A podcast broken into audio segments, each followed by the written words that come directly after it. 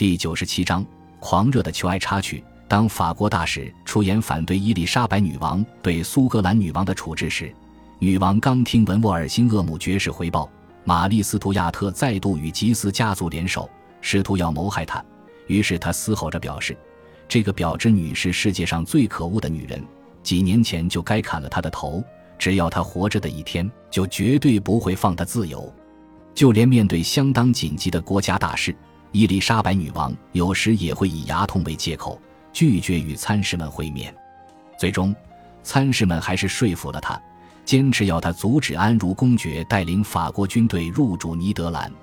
莱斯特伯爵在枢密院中一向扮演与女王沟通的发言人角色，也向女王直率、大胆又坦诚地表示自己反对女王的拖延。这种态度对其他参事们来说，就算干也多半如对牛弹琴。伊丽莎白女王要他安静。此外，他也不与海登爵士说话，莱斯特伯爵只好尝试向来是万灵丹的卧床招，假装生病，希望女王会再来关心他。但这次连这招都失效了。女王对莱斯特伯爵的冷酷无情，让许多人都起了疑心。当伯利男爵与莱斯特伯爵起了争执时，女王也丝毫不想插手介入。八月九日早晨，伊丽莎白女王总算清醒。了解到安茹公爵并不是在玩游戏，他在尼德兰惹的麻烦事，可能更甚于西班牙，而他的动作已经拖延得太久了。这一年，女王出巡的脚步来到东英吉利，这次的计划仓促成型，让当地乡绅争相大量购买丝与天鹅绒，以致当地的相关货品瞬间销售告罄。八月十日，伊丽莎白女王抵达塞特福德。接受天主教派的路克伍德先生的招待，他是临镇萨福克玉斯登庄园的主人。声名狼藉的虐待狂理查德·塔克里夫曾请求拷打过多位天主教神职人员。他形容路克伍德是个罪犯，也是个恶棍。最重要的是，我们敬爱的女王陛下竟无视路克伍德那烂房子，向他致谢，甚至让他行吻手礼。在女王此行中。有人发现路克伍德家中有圣母玛利亚的肖像，路克伍德刻意将它放置在庄园中刺激女王。女王下令焚毁圣母玛利亚像，女王的手下们随即奉命，让所有人都暗自欢欣不已。在女王离开后，路克伍德随即遭到逮捕，被关入诺里奇监狱，在牢中度过二十多年余生。他的身家财产则被英国政府没收。在走访过凯尼尔沃斯，接受遭处决的诺福克公爵之子前萨里伯爵菲利普霍华诚挚的招待后，女王前往诺里奇进行令人难忘的一次参访行程。八月十六日，女王抵达最敬爱她的城市，受到轰动的欢迎，上百人一同前往问候女王。她对孩子们仿做的精致毛料织品，以及在圣史蒂芬教堂附近。还有工匠在舞台上亲自为他示范精湛的纺织技巧，表现出相当大的兴趣。在他的坚持之下，他甚至抽空儿观赏当地的孩子们在是集中为他表演的一场露天历史剧。剧中将女王赞为恩典的珍珠、世界之宝、人民的最爱、当代的标的、人间之神。为了女王的到来，他们排演了好几周。因此，尽管女王的行程紧凑。但她不想让他们失望。在参观大教堂时，女王收到消息指出，安茹公爵真的带兵攻打尼德兰，并与尼德兰一带的新教公国签订条约。新教公国邀请他担任他们的总督，并授予他低帝国对抗西班牙暴政的自由卫士。稍后，在主教宫殿的下榻处，伊丽莎白女王的怒气大爆发，大骂大臣怎能让这种事发生。同时拒绝承认自己也袖手旁观，没有阻止这件事情。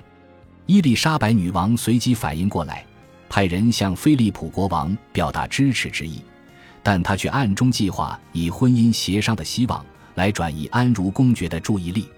尽管如此，诺里奇的庆典仍持续下去。八月二十一日星期四，女王又欣赏了一出有魔术般特殊效果的戏剧演出，包括藏在地底的音乐。但就在演出快结束之际，天公不作美，所有人只好急忙躲雨。在女王来访的最后一天，也就是八月二十二日，令人难过的周五。另外有一出有关仙子的滑稽戏，由当时的诗与散文作家汤姆士·查奇亚德主笔。随后，女王先是将诺里奇市长册封为骑士，接着在晚上七点才带着依依不舍的微笑离开了诺里奇。我的心中充满了美妙的感受，我永远也不会忘记诺里奇。他微微哽咽地向居民保证。接着，女王在马上挥了一鞭，并含着泪大喊：“别了，诺里奇！”女王这次出访。也让二十二名天主教抗命人士因拒绝服从信仰统一的国王至高权法案而沦落下狱。相反，沿途许多愿意服从信仰统一的天主教人士与地方上的新教杰出分子，都一同被女王册封为骑士。女王走访这些地区的主要目的，就是要颠覆天主教的影响力，加强人民忠贞的程度。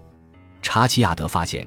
无论伊丽莎白女王前往东英吉利的哪个地方，都能将崎岖的道路变成康庄大道，并赢得人民的心。诺里斯家族一直拒绝接受莱斯特伯爵与莱蒂斯秘密结婚的事实，而莱蒂斯也决心自己绝不要像希尔菲德小姐德古莱斯霍华一样随意遭到遗弃。对于丈夫依然与德古莱斯和儿子保持联络一事，她恨得牙痒痒的。因此，坚持丈夫必须与生命中的其他女人切割干净。莱斯特伯爵对德古莱斯的热情早已熄灭，因此安排在格林尼治宫与他一会。在两位人士的见证下，莱斯特伯爵表示他不再需要负起身为他妻子的任何责任。同时，他也同意，若德古莱斯愿意对外否认两人的婚姻，并将抚养小罗伯的权利交给他，他愿意每年付出七百英镑的赡养费。将近二十五年后，德古莱斯写下两人这次会面的唯一记录。他写着自己当场哭成了泪人，断然拒绝莱斯特伯爵的提议，也因此让莱斯特伯爵失去耐性，并对着他大吼大叫，表示两人的婚姻根本不合法。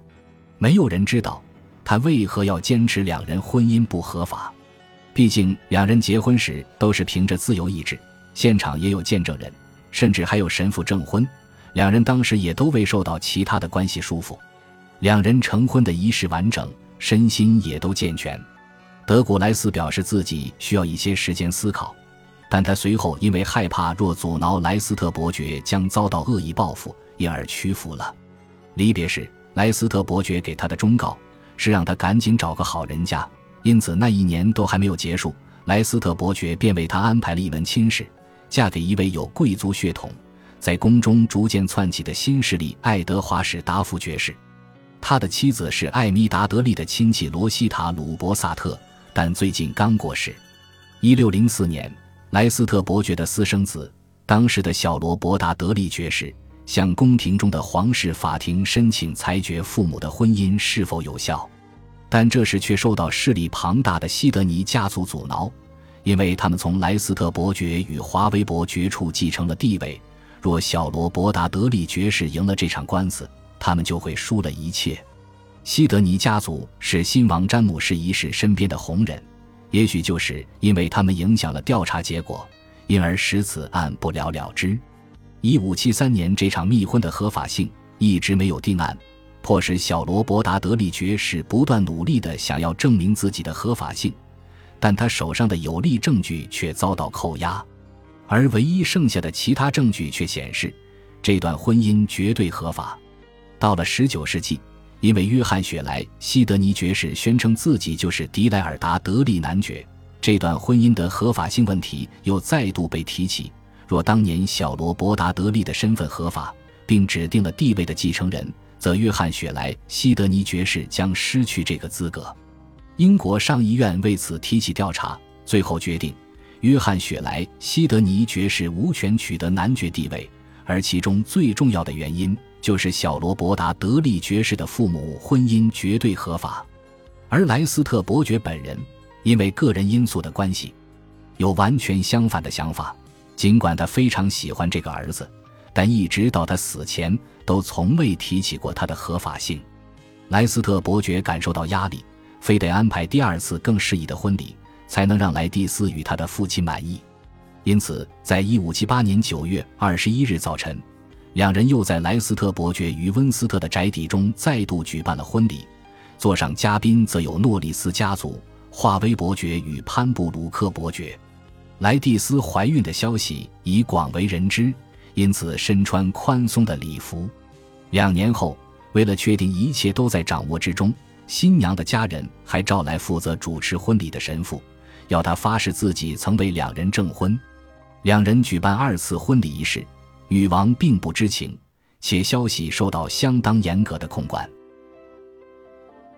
感谢您的收听，喜欢别忘了订阅加关注，主页有更多精彩内容。